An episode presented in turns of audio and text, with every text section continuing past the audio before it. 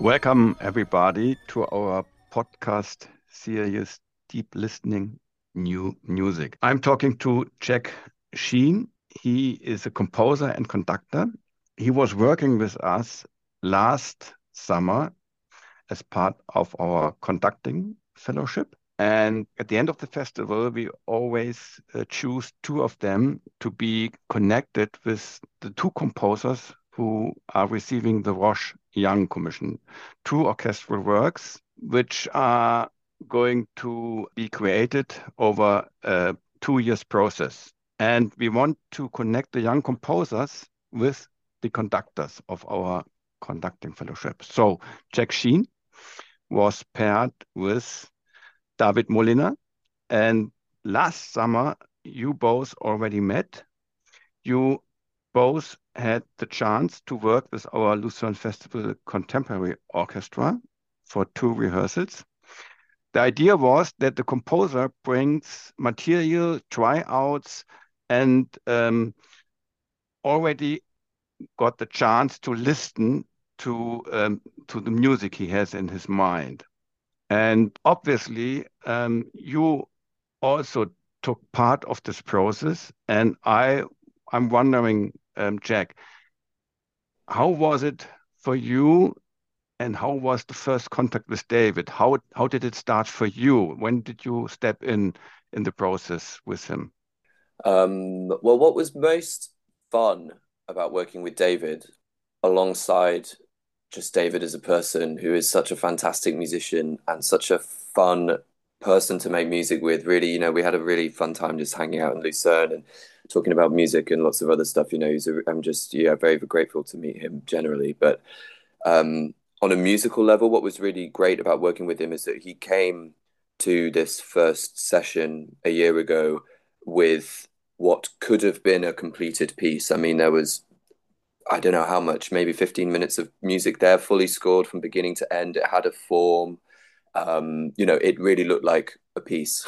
so I received this finished piece in um, in the post uh, maybe a month or so before Lucerne, and I was learning it. Um, very difficult, very big, big in terms of orchestra, big in terms of, I guess, ambition and and scale. There was a lot of music in there, and big in terms also of sort of, I guess, extending the orchestra. You know, the everybody in the orchestra plays harmonicas or metal whistles or whistles. There's a load of percussion. You know, he really expands the orchestral palette in a way that um, is really exciting.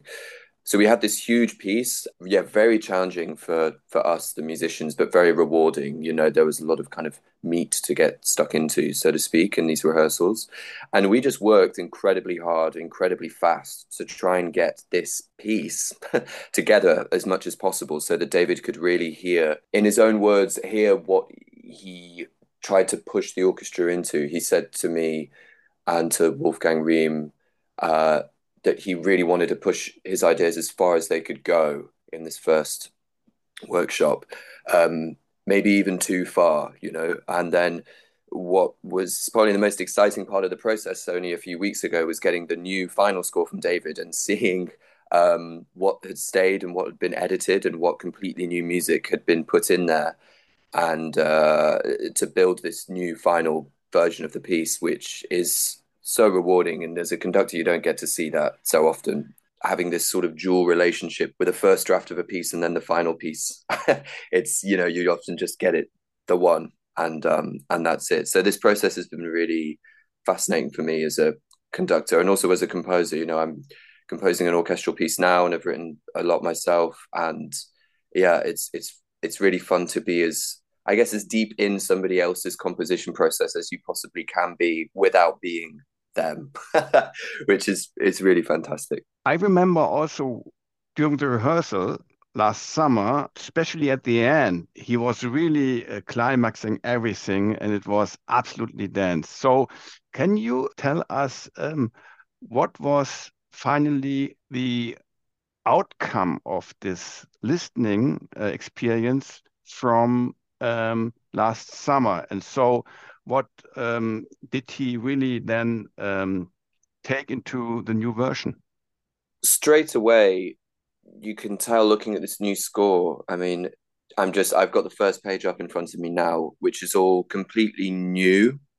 Um, is very spacious, just these sudden percussion hits with long silences, slowly building up these percussion textures, little pizzicati in the violins, you know, it's very sparse, very transparent, but all of the material relates now to the music in those very dense sections. So one really clever thing I think David has done is prepare these denser sections by introducing all of the music to you in a slightly more transparent, um, albeit still very atmospheric and characterful way. I think that's one really uh, sort of useful way into the music.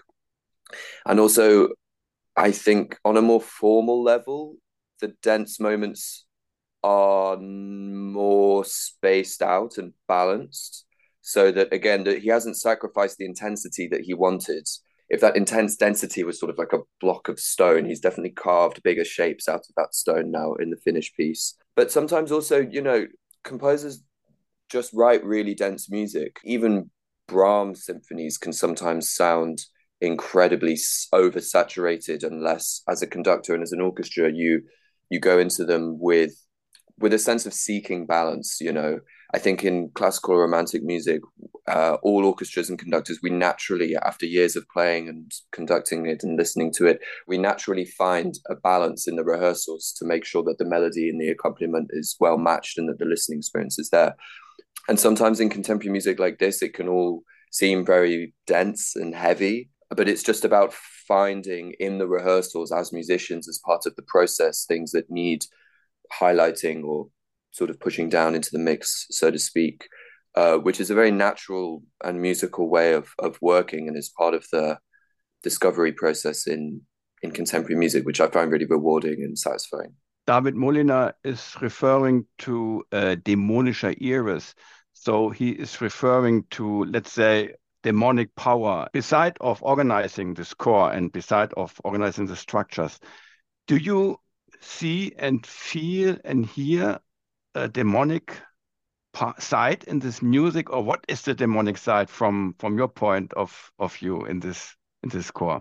It's it's funny because um, when I remember working with David, I just remember sort of smiling and laughing the whole time. So it's this quite funny disconnect. But yeah, definitely. I, I think there is something very hellish about the music. I mean, there are very dissonant moments for sure, very loud moments. A lot of it is colored by percussion. So even quite let's say more traditional orchestral sonorities have a different uh, metallic or kind of a deeper sound to them through how he's using percussion like anvils and bass drums and very specific techniques. Um, so everything has that side to it. I think the most demonic thing for me personally is actually how he uses more, I guess, traditional, well, topics, literally topics of music. Um, you know, there are waltzes, there are big, long, romantic uh, melodies played on the Wagner tuba. I mean, there are there are these sounds which um, are so obviously recognizable from from the past, and what he does with them is twist and bend them and make them um, at times sort of sarcastic or like he's mocking them in some ways, whether that's from the orchestra singing or whether it's from a sort of stable waltz very quickly sort of glitching and snapping into these really unpredictable rhythmic um, formulations. Yeah, I think that's a big a big part of this piece, definitely. Thank you so much for um, these remarks and talking with you about David Moliner's Estructura IV Dämonischer Iris. I'm so much looking forward to the world premiere performance in Lucerne in the concert hall. You are conducting the Lucerne Festival Contemporary Orchestra on um, August 26th. And will be very important um, moment for us and for you and for everybody.